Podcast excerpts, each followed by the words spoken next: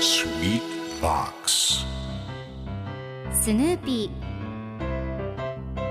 それはチャールズ・シュルツが1950年から50年もの間描き続けたアメリカの漫画「ピーナッツ」に出てくるオスのビーグル犬。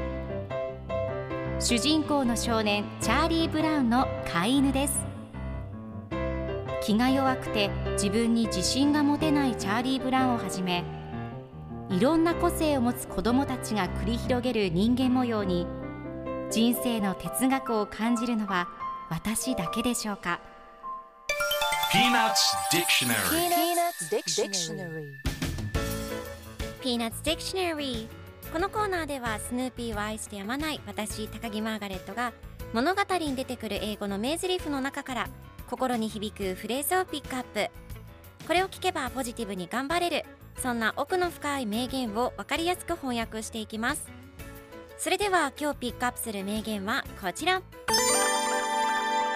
Whirl around the floor with me. Whirl around the floor with me. 僕とダンスフロアをくるくる回ろう。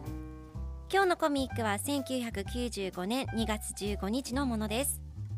チャーリー・ブラウンがさてダンスのレッスンに行く時間だ。またエミリーが僕のことを待ってるだろうなと言いながら外に飛び出しエミリー今から行くよ。ダンスの相手が今向かってるよと言っています。そしてエミリー僕とダンスフロアをくるくる回ろうとその場で一人で踊っていると最後のコマでは電柱にゴンと当たってしまいます。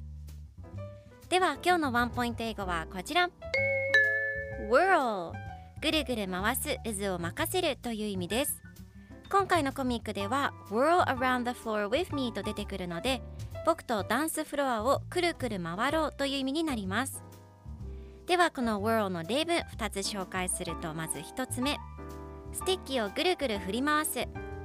Whirl a stick 2つ目。頭の中がぐるぐる混乱している。